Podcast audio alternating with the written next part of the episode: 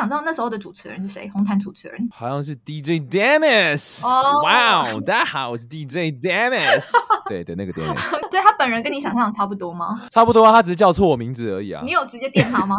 我当然没有，我是我是杨志博。他说让我们掌声欢迎杨博志。嗯，谁啊？您好，欢迎来到偏执台开。今天邀请到的来宾是我研究所同学，他是台艺大的杰出校友。请听众听到不要觉得说哦，这个人应该超无聊，想转台，因为恰恰相反，这个人他跨界不同的领域，例如当过电影《聂隐娘》的幕后配乐，靠这支作品呢，他走上了红毯，而且呢还当过台湾大哥大的广告男主角，拍过华泰 Outlet 广告的看板，也就是你去华泰那边上厕所，你会看到他的脸大大出现在你面前。让我们欢迎 Hello，萨瓦迪卡，是应该要这样吗？萨瓦迪卡，可以可以，哎、你刚刚那个曹迪卡绝对会大爆音，好了，没关系，我再帮你修。你要不要讲一下你当初走红毯的时候有发生什么让你印象深刻的事情吗？你有没有觉得说，天呐，这是你的人生高光时刻？你有看到什么很觉得不一样的？因为你知道我们没有几个人可以走过红毯啊。哦，那个真的蛮意外，因为其实我也是参加别人的合作，我只是合作录音的一个乐师。那其实那是刚好那次是台湾的金曲奖，可是刚好入围者本人、作曲家本人，他那天没办法去，然后还委托我帮他说可不可以一起走，因为我刚好也是整个录制的团队之一，然后我就觉得哦，很就是很荣幸参加到那一次的活动，觉得是蛮大开一个眼界，因为原本那时候我都是比较在艺文圈活动啊，那流金曲奖比较是流行挂的嘛，对，所以对当时候的我来说，就会觉得，因为你知道隔行如隔山，隔圈也如隔山，哦，所以在那时候，我就是因为那样子的关系，也了解到说，哇，其实，在流行音乐界啊，每一个努努力的人，其实也非常竞争，跟这种什么说所谓学院派啊，从小练上来竞争的环境都一样，只是竞争的方向跟内容不太一样。可是呢，我觉得很棒的经验是，你会去了金曲奖之后，你觉得那是一个很鼓舞。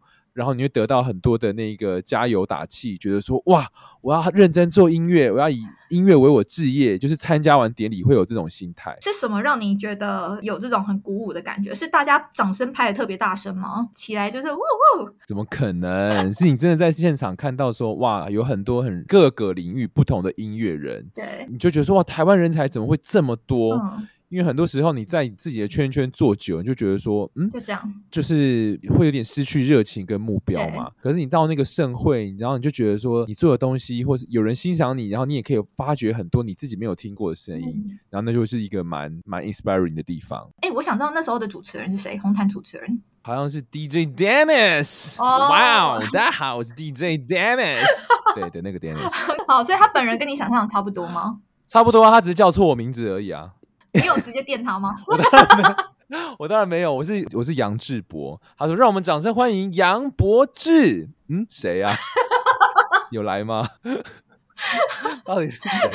你有自己站起来吗？就是他讲杨博志，但是你还是没有，那是我们红毯，又就是 ready to go 的那个状态。然后你可能站好，然后开叫了你名字，要开始哦往前走。叫了杨博志，想说嗯我是要走还不走？对，是我吗？是我吗？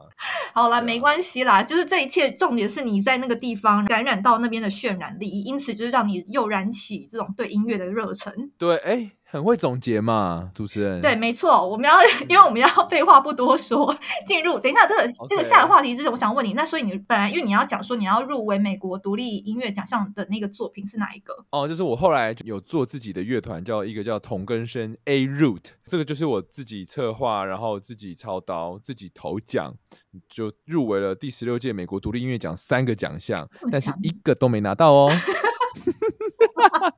可是很强，可以入围到三个奖项。所以说对，好，我们先讲一下，因为你的同根生的生是你乐器的那个生，当然不是，是生活的生，就是同根生的生，是吗？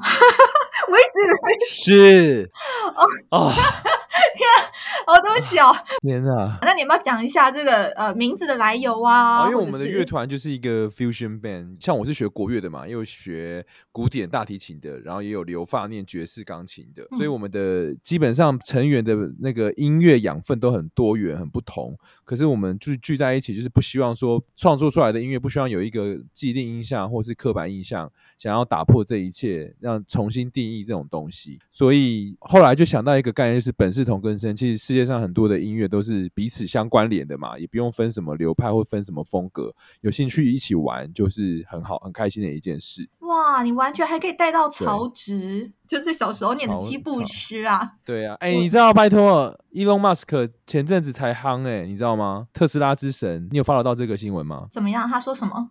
你是不是你是没 follow 到这个新闻？我没有。Elon Musk 他不是在他的他在他的 Twitter 上面就是打。Humankind，然后就打中文的这一首诗：煮豆燃豆萁啊，豆在釜中泣，本是同根生，相煎何太急。就是意有所指，在讲他可能工作上啊，或者是这些，你知道他在那个虚拟货币市场上的一些跟同业之间的有的没的关系。哦，你不知道？我不知道这件事哎，他用拼音把它拼出来这样子吗？不是，他直接打中文，直接打中文，这这他是用抄的吧？就是复制贴上，拜托是复制贴上，对，复制贴上。对，所以他就，所以前刚好那时候我们要演出，他说：“哇塞，那个特斯拉大神一直在 cue 我们呢，真的耶，没错，去 follow，好好，标题就下特斯拉之神最爱的乐团同根生，你很会耶，这样也可以行销到。我靠，你说贵。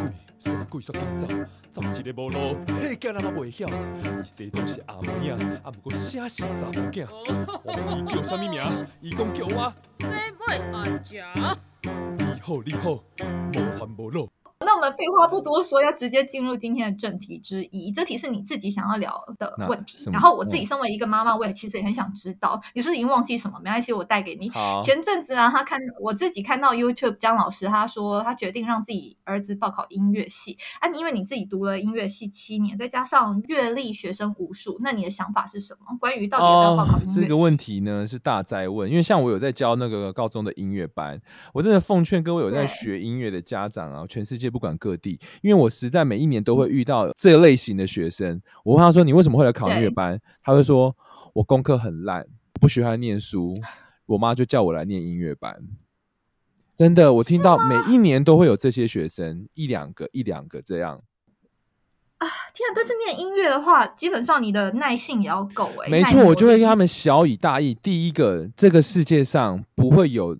就是怎么讲？你不喜欢念书，可是你不能停止你的好奇心啊！就是今天你是一个宅男，你对你有兴趣的东西，你也会不断的去摸索啊。那不是书，可是你有想要挖掘知识的这个动力，这个好奇心，这个是一定要必要的。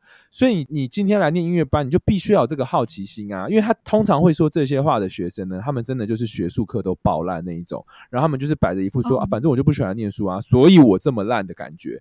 那我就想说，你这么烂，你不管来你有没有来念音乐班，你到哪到哪都一样烂啊！你何必要来音乐班呢？而且音乐班其实它是需要学术兼顾的，它需要很独立的学生，你可以调配自己的读书跟练琴的那个生活比例。你自己是够自律的人，你要来这边才可以学术兼顾，否则你来这边就是学科被电，术科也被电，然后自信心就打到谷底，最后说啊，因为我都什么都不会，我也不喜欢念书，我来音乐班，那你来干嘛？可是我觉得台湾有一个现象，就是呃不会读书这件事情，然后他把整个学生被边缘化。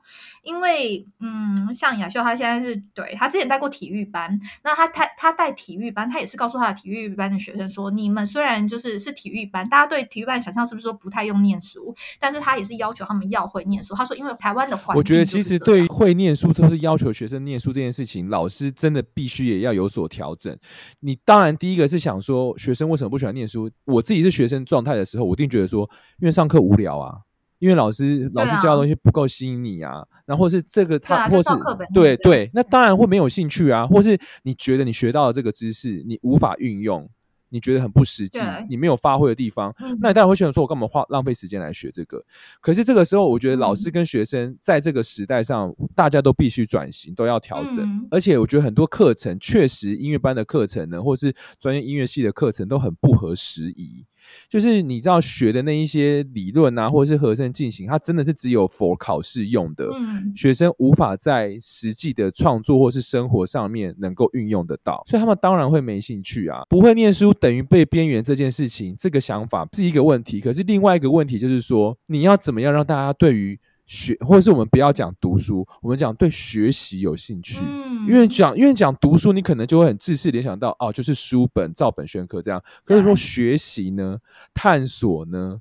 挖掘你自己喜欢东西的知识呢？我觉得应该是要引导到这个方向吧。呃，因为呢，台湾会不会有很多的老师，他们的想法是我教你什么？可是有时候这个教其实重点是在互动，就是学生他给你的 feedback，你要把它收进去之后，然后去辅助他一些什么。但是如果说今天就完全只有 OK，我就是给你我想要讲的东西，其实照课本念也是这个概念啦，就是 OK，反正课本上面写什么，然后我们去听什么，这样就无聊掉啦，因为你就没有那。个刚刚你刚刚讲的重点是要引起他们好奇心，然后让他们有学习的动机，这就抹灭掉他们这一方面的才能或者是这个机会。说实在，你今天这些资讯网络上都找得到。对，没错。网络上可能资讯还更爆炸嘞，他可能给你的还更多方向，更我跟你说这个问题，我想过，像我也都会跟他说，你想要知道什么？网络上资讯很爆炸，对不对？那你知道老师要扮演的什么角色吗？嗯，老师要扮演一个陷阱，让学生跳进去，他可以自动上网去搜寻这些知识。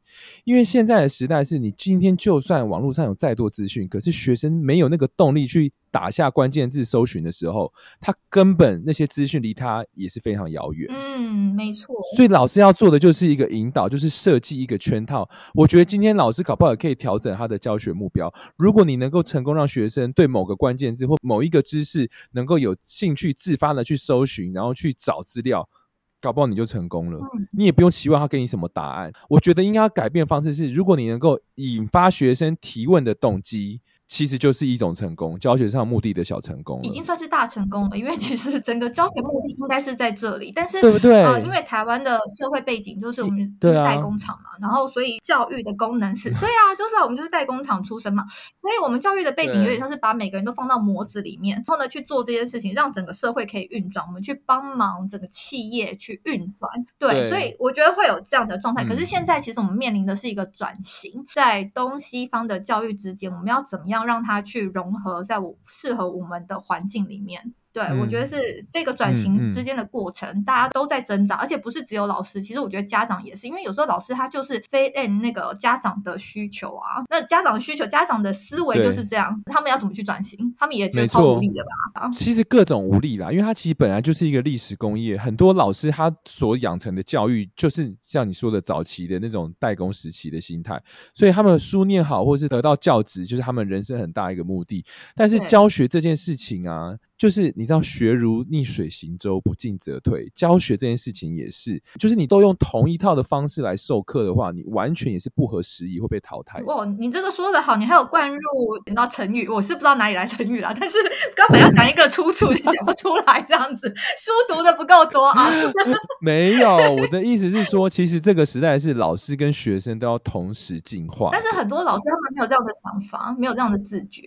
对我，我觉得老师的 mindset 其实要调整。像我在，哎，你知道我其实也有在高中开一个很酷的课，叫跨界合奏。我是开音乐课，就是各个有学过乐乐器、有兴趣的人就可以一起来玩这样。然后。我都直接跟他们讲啊，这堂课你你们也不用把我当做老师，我来的目的就是跟你们一起探索。因为我说这个形式对我来说也很新啊，因为你知道我班级就是有吉他、有乌克丽丽、有二胡、有唢呐，然后有铜管、有小提琴、有长笛，就是各式各类的组合的一个混合的一个 ensemble 这样。有一二十人，我就说，我对我来说这样子的编制，我们也不会很常遇到啊。可是我们就一起 try something out 嘛，我们就一起试看看，可以来玩出什么东西。哎，学生已经爱死你了。还好还好，因为而且我又开在高三班，高三他们又都是面临大要学测，要要准备考试的。然后我就跟他说，这堂课。你们就是来来放松、来轻松玩的，然后可是也希望你们能够学到东西。然后我也我也采取一种方式，我就说，因为也也是会有人翘课不来啊，我就跟他讲说，有来的人有学到东西，就你赚到；没来的呢，我也没办法，因为是你自己的选择，所以我都 OK。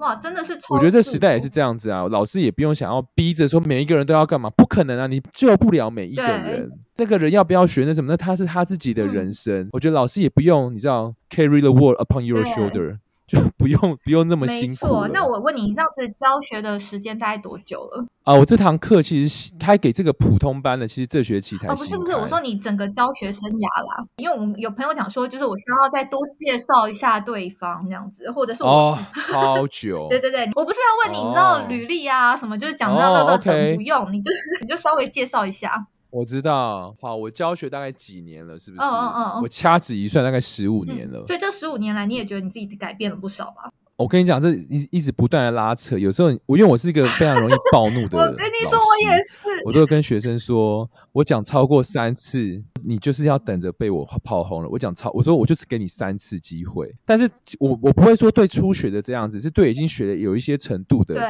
为你知道有些学生就怎么讲都讲不听啊，那我就会给他这个条件限制。有时候真的是超过三次，他真的还在那边给我给笑，然后我就理智线断裂，有我们我们就整个炮不是有一个 group 都是老师的 group 嘛，然后我就有跟你们讲过发问过这个问题，就是呃上完课之后，因为我有时候在上网课，上完课之后，然后我爸就会跟我讲说，你又是上那个谁谁谁的课，对不对？不要这么凶，我就觉得超难为的。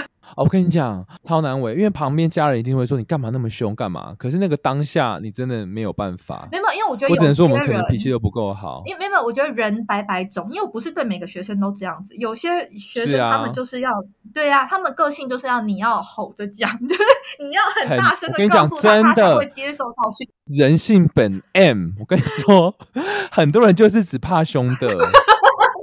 烦呢、人性本 对，你在讲我吗？人性本 M，对啊，人性烦呢、本看到我自己 在抢钱话题。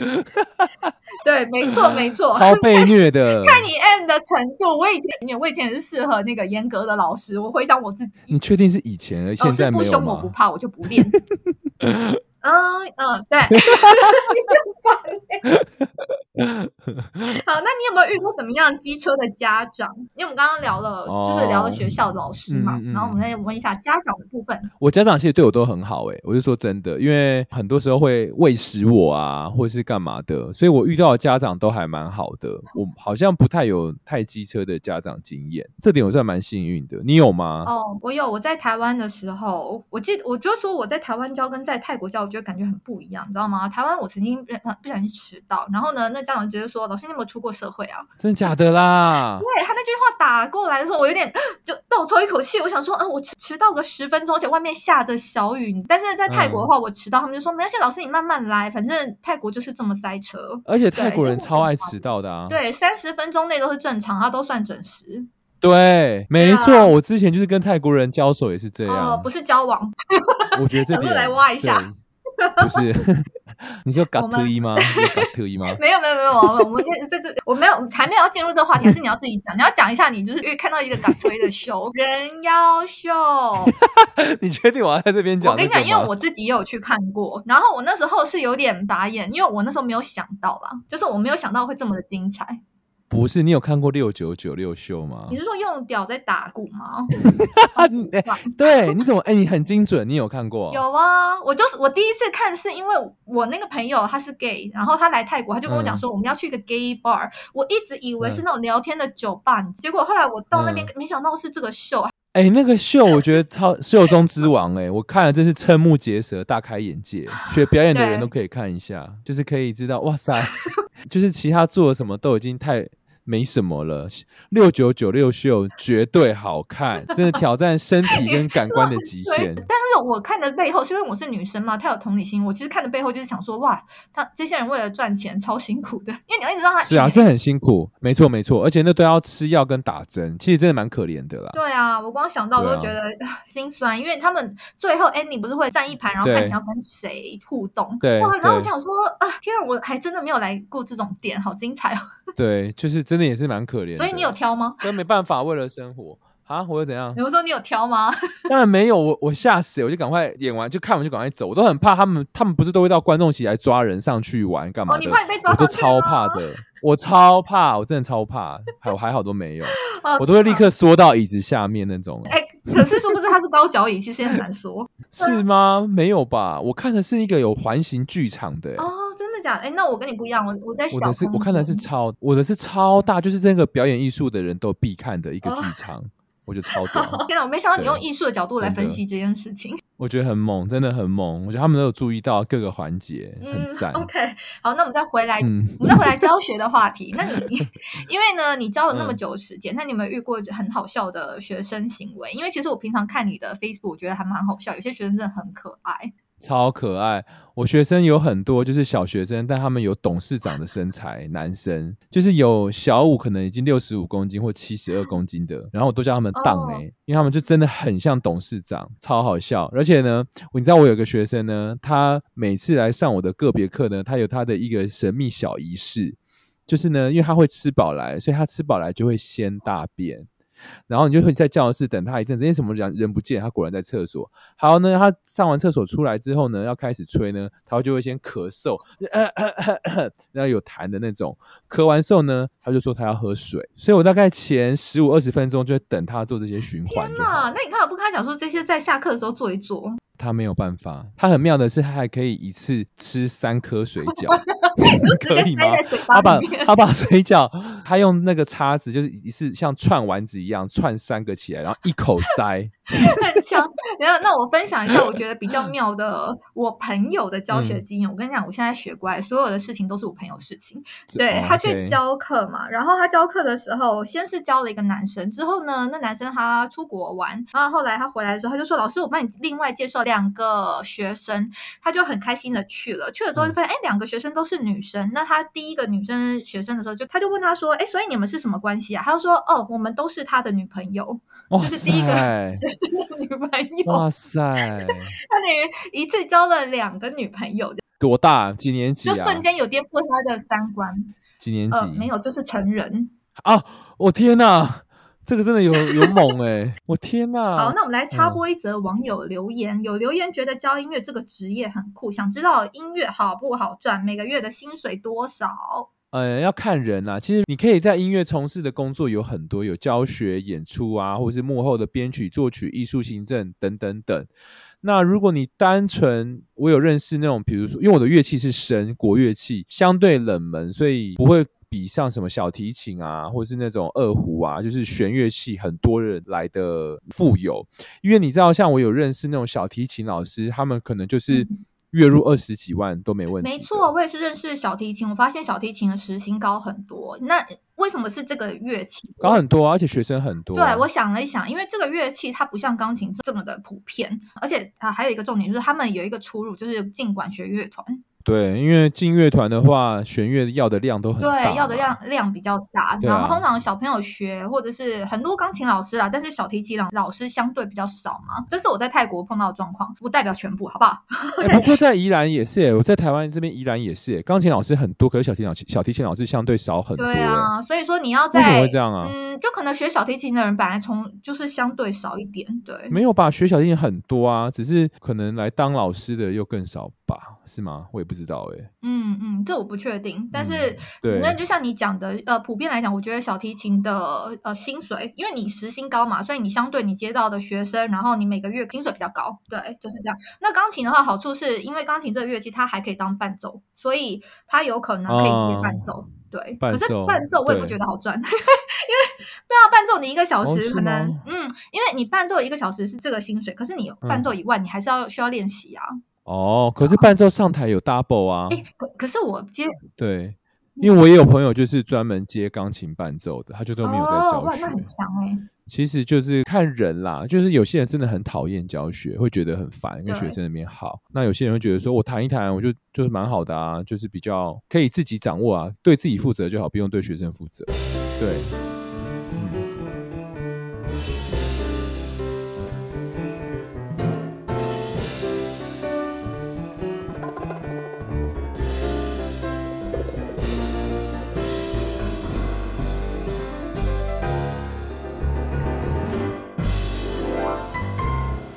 那接下来我们来聊一下钱好了，因为呢，大家都会有一个观念，觉得好像 学音乐的都很有钱。你觉得这个是迷思还是事实？呃，如果你要念像我们这种艺术学校啊，或者是音乐班、音乐系的这种，家里当然是一定是中中中上了，还 OK，你才有余裕去帮孩子准备乐器跟教材费。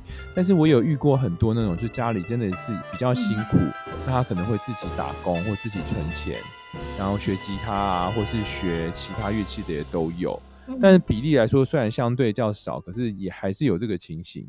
但是呢，我有观察到一个现象，就是说，嗯，家里很多可能相对富有的环境啊，培养出来的小孩，因为他可能对他来说，求学阶段他要什么东西都太容易取得了，导致于他后来就是那个生存能力有点低。他可能 念完了书，或是国外留一个很好的位置，但是他其实呢有一种一辈子学生的感觉，就没有太多在社会上跟人家打拼的能力，自己谋生的能力。但相对的，就是自己都是很多东西是自己争取来的，那他很他自己在职场上啊，或是在自己寻找机会上，会表现的比较突出。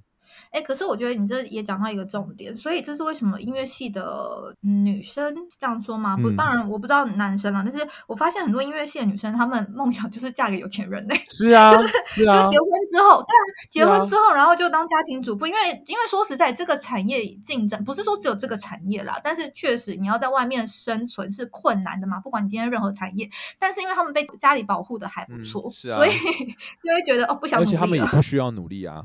坦白讲是这样子啊，对，我就 OK，那么好过，干嘛让自己那么辛苦？对，没错，有时候就是这样子，对啊，嗯，好，那所以你拍一支广告的话，因为你之前拍广告嘛，那你拍一支广告的话，就模特儿的钱可以拿多少？要看呢，因为每一支的案量不一样，可是最基本一定最小咖最小咖，我记得那时候也是差不多有两万，两万，真的假的？可是拍一天吧，至少一天啊，一天啊，一天。可是不一定啦，我觉得不能用我这个价钱去算，因为现在真的是也没有所谓的行情价啦，因为就是每一个案子 case，每一个人的预算都不同。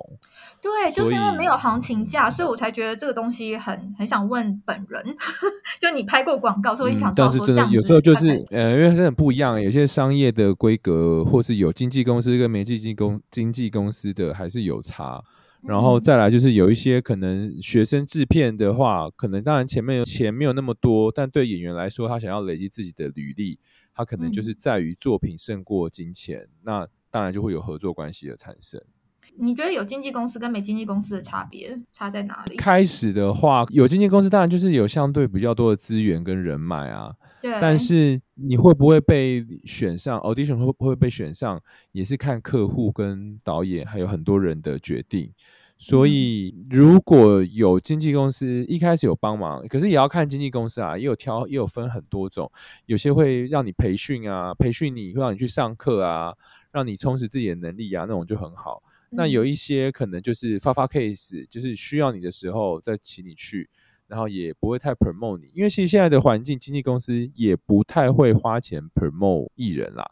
台湾啦，我我不知道其他的国家是怎么样。应该整个产业链是这样，他们会觉得你先把你的自己，他们也会看你的 IG，因为我我忘记之前看人家 Vlog 讲的，就是他们在甄选模特的时候，你知道他的 profile 像是呃维多利亚的秘密嘛，他们在甄选模特的时候，旁边会加一个他的 IG。哦，对啊，现在其实很很现实啊，对，很残酷，残酷舞台。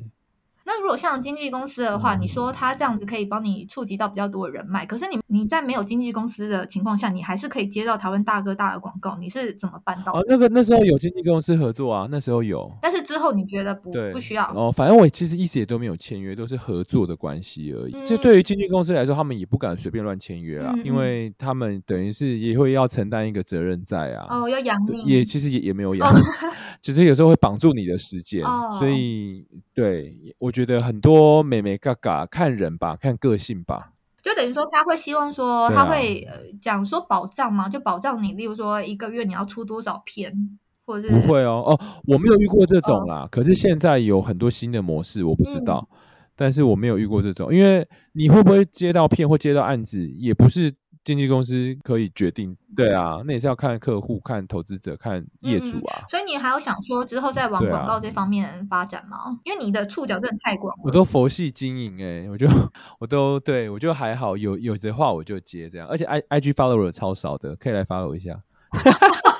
好，你等下跟我们讲一下。等一下，所以说，那因为像你那个什么美国独立音乐奖嘛，然后还有金曲奖这些，美美嘎嘎，你是怎么去找到这些资讯的？然后去投？因为社群媒体吧，有些时候是看到有这些资讯，就说哎，这个奖项可能就会留意一下，有时候就放在心上，就突然。觉得想到就可以拍上用，所以是 Facebook 的，对不对？对啊，都有啊，就是我都会乱看啊，看别人有时候限动啊什么的。其实现在资讯爆炸，很多时候有时候就是一个匆匆的 glance，然后你会觉得说，哎，好像可以用到，我就会存起来。哇，很好很好，因为我应该说要靠音乐为生的话，蛮吃人脉的。不管你是教学、表演，或者是像你的你要去报奖项这种，我觉得有点吃人脉。所以呢，呃，像之前我记得我忘记是 Ankle 你的那个朋友嘛，你的在泰国的弦乐团工作的那个朋友。Angel，在泰国弦乐团工作嘛。然后我们那时候问他说他是怎么找到那工作的，他是滑 Facebook 哦，真的哦，对对，就是 Facebook 上面有人说哦，这有真人，因为我们想说这种其实他不会在一零四广告上面，它很少会在一般我们大众想象得到的平台上面出现。对啊，这是为什么？我说我觉得蛮吃人脉是这样。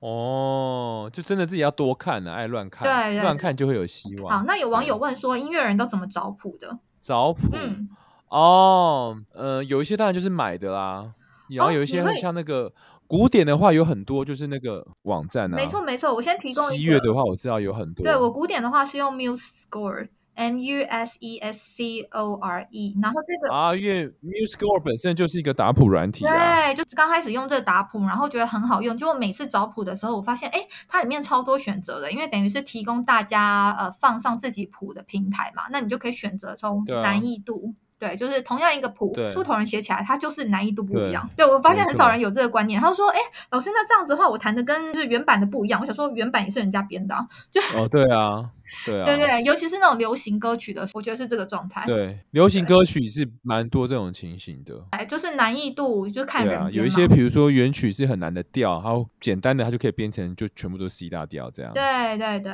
那你有什么？你是用买的是吗？有一些我用买的，我就乱找。然后古典的还有一个叫你知道叫做那个 IMSLP 吗？哦，有有有，这个它这个谱的话是不是更正式一点？就是古典音乐为主的。嗯嗯嗯，我有发现它，因为 MuseScore 上面的一样好了，都是古典乐曲的谱。那 MuseScore 上面的谱有时候不会写指法，当然，就一整篇都没有指法哦。对对，但是你刚刚讲的这个网站，它就会比较多指法。我是觉得稍微比较正统一点这样。那但是就是我教有时候教课也是很多不同需求。那有时候我会需要看到口琴的口琴团的，因为我的乐器是声，然后它声音其实跟口琴比较像，所以有时候我会找手风琴或是口琴的，它上面会写 chord 啊，然后或是。呃，他们的乐曲也比较有趣，我就用那个来改编，这样。哦，对对，所以其实这重点是看你怎么改编、怎么使用啊。但是初学者来说，应该就是重点是找谱，然后找到简单的。哦，对啊，如果到，而且主要大家都是找钢琴的吧？其实因为找吉他或找小提琴都有不同的管道跟资源，但如果是找钢琴的话，通常是最多嘛。找吉他的话，我会直接打吉他谱。例如说，我今天要找什么流行乐，然后后面关键字就呃 guitar chord 或者是吉他谱，然后我就会直接看和弦谱。对，没错，没错，因为每个乐器的性质不一样，这是我后来才发现的啦。就是呃，像你说小提琴好了，小提琴它基本上就是它就是 main melody，它就是主旋律。对对对对，所以它看的谱就是可能只有高音谱记号。那我所以，我有一些朋友他们是学小提琴，后来要学钢琴的时候。他虽然看谱快，可是他就会有需要克服看低音谱记号的障碍，不说障碍啦，就是说这这个问题它会出现。那如果今天是学吉他的话，它就是看和弦谱。然后我是后来才发现说，哦，因为钢琴它就是右手主旋律，然后左手它是和弦，所以就变成两边都要看。但我最推荐，觉得我最推荐的那个 YouTuber 就是 Nice Chord 好和弦。哦，对，你知道吗？哎，可是他最近要停更了。关大伟，对啊，我知道，对，我有看到。但是我认为，就是所有要学初学的都可以先看，因为它里面教的乐理呢，就是非常的实用，而且浅显易懂，跟一般我们小时候学那种很枯燥乏味是很不一样的。而且他的影片又做的很有趣，一目了然。所以我真的强烈建议，不管你是哪一种程度，他很聪明，也很用心，所以我推推荐大家。如果要学习资源，没错，谢谢你。那毕竟，因为我们节目方向主要是跟来宾聊一下海外的生活。那我知道你曾经参加过啊啊欧洲的工作坊，你可以分享一下当时你去参加欧洲工作坊的生活吗？你那时候是去比利时，对不对？没有哎，没有这个地方，完全乱讲。奥地利，奥地利，我想到了，奥地利啦，维也纳，奥地利的森林，维也纳，对，奥地利，对对对，都有。嗯嗯，他那边生活费应该超贵的吧？没有，我那时候是拿驻村，就是他们提供我 accommodation，就是住宿费跟呃，就是就是住宿费而已，食宿，然后我自己升机票钱这样，对他们落地接待，嗯，所以一整个都包了。对啊，就是包在那边生活大概一个月的时间，这样。但是因为我知道后来这个工作坊也没了嘛，其实疫情啊又是什么，整个也都变来变去的。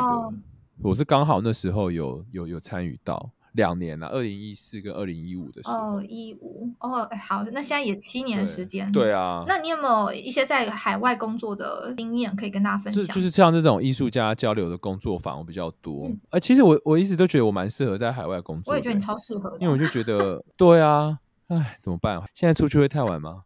也还好啦。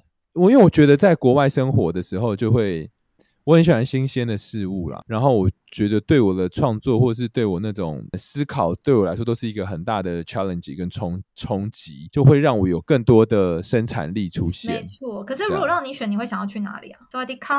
啊。来泰国。是啊，我都可以耶，其实。但是如果要美国跟欧洲选，我会选欧洲、英国。嗯，因为它怎么讲？因为美国就是 jazz，就是爵士乐嘛。美国也是，就是风，我觉得嗯，文化多样性吧，还有历史厚度吧，就是你从光从城市就可以感觉出来。那我就会觉得，对啊，我很喜欢伦嗯敦啦，所以他们伦敦就是很多当代啊，很多最新的东西都在那边，但它同时也是非常有历史厚度。可是我近期也很喜欢东南亚，因为我上次还去了那个暹粒。柬埔寨参加一个也是民族音乐的工作哦，坊，对我有看到。对，我觉得那也非常有趣。我做那个工作坊就是有三十个来自不同国家的音乐人一起教对方自己国家的音乐，所以等于每一个人都会学到二十九种不同国家的音乐。很酷。那你们在那边大家都是用英文交流？呃，英文，但是不是每个人英文都是可以，就基本基本上都英文，可是不是每个人英文都很好。但我就觉得很可爱，因为其实人跟人交流的时候，真的不太需要语言，就是你知道一个眼神，或是他觉得你好笑就好笑啊，你也不需要真的懂他。因为你就好笑啊。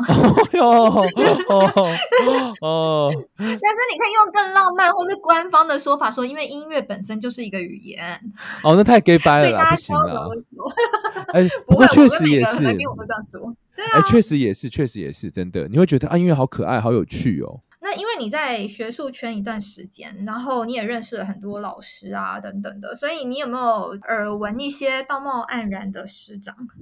怎么会突然跳这个？也太也太硬转了吧？没有，就是傻做好眼欸最后一题。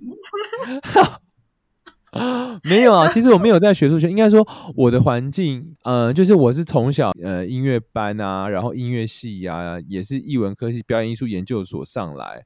那当嗯然是就是台湾的这个怎么讲，艺术教育体系出身的，也没有在学术嗯圈经营啦。就是怎么讲，我虽然可以写、可以阅读、可以评论，但是我可以念书，可是我不喜欢念书，所以我也懂得就是小孩学生不喜欢念书那嗯种感觉。但是我都会跟他们说，就是不能放弃学习的渴望嗯跟对知识渴求的好奇心。当然，就是在这段学习里面有遇过很多真的是让人让他觉得很傻眼的老师啊！我我记得我自己讲我一个经验好了。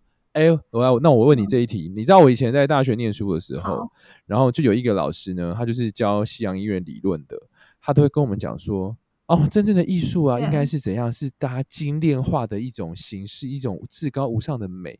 像那种夜市的东西啊，你觉得那个算文化吗？啊，真的啊，对，他就真的，我跟你的反应就是跟你一样，我就啊，真的哦。而且那时候我们是学生，也没有，你会觉得他讲的话哪里怪怪，可是你也说不出哪里可以反驳他。说不出来，对，对说不上来，对，他就说像夜市的文化，夜市那种算文化吗？算艺术吗？他就这种嗯口吻，这种嘴脸，我真的是到现在都还记得。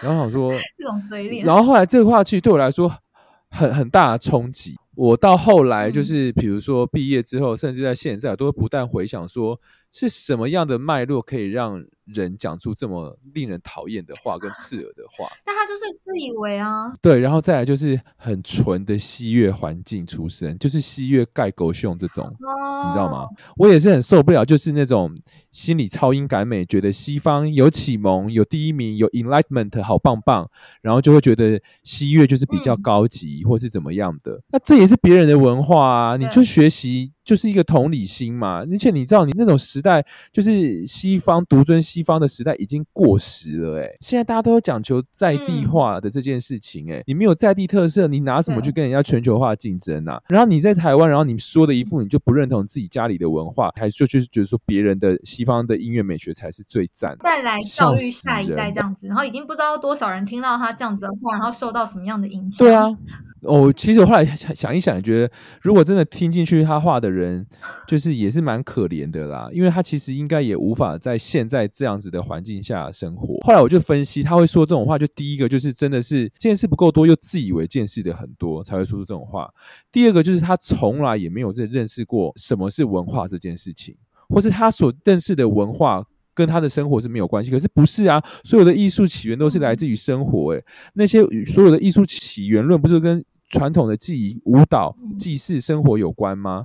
那你现在在否决生活，然后你说这种精炼的才是艺术，那请问你立基点到底是来自哪里啊？很久以前，其实大家就对于西洋乐器，然后就是有一种哦，盖狗熊，就是比较高级。对啊，的概念跟想法，就会觉得好像国乐就相对的弱势，对啊，因为国乐的乐器也比较便宜嘛。呃，现在也没有，现在也很贵。现在为了要比拼啊，对啊，冲上来。传统上来 说是，对对，整个你知道中国崛起。而且我跟你讲，我再补充最后一个，其实我觉得在这个音乐的环境里面呢，现在最重要的是，如果想要在音乐圈工作，你要认清的，我们是一个智力密集的产业。我们算是一个 content，就是内容产业的一种。然后你如果视野不够不够多，想的不够深，其实因为我们根本不缺演奏的人才，我们是缺乏创造舞台的人，觉得我们很缺艺术行政、艺术经济的人。然后你知道，我其实在大学的时候有修过副修是艺术行政，我也记得那时候某一个老师还跟我说，这种东西干嘛修啊？等你出社会之后，你自然就会了。我真的是笑破我的内裤。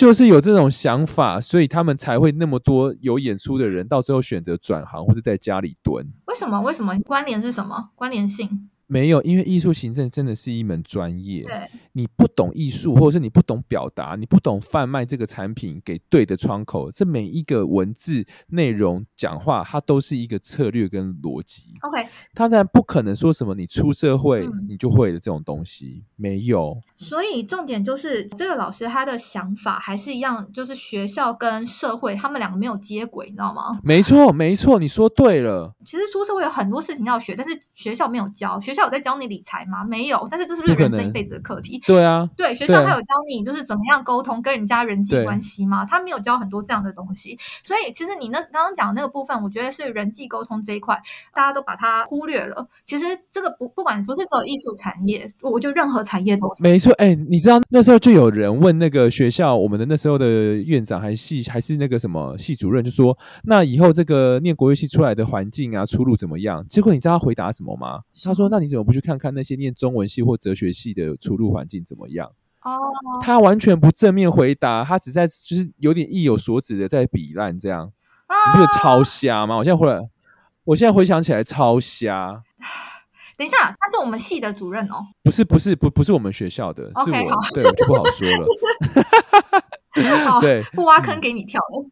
反正那时候我也是印象深刻，就觉得说，哇塞，就是整个大甩锅。他其实大可以说，我们学校呢主要在 focus 在我们学生自己专业能力上面的精进。那如果他出社会之后有很多的挑战，我想那个都是需要每个人他有不同的课题要面对。可是我们这边就是要帮学生的实力给养成好。他大可以这样回答不就好了吗？就他竟然挖说什么哦？你看中文系、哲学系的他们出路怎么样？哎，我觉得他们真的应该要雇佣你去当发言人呢。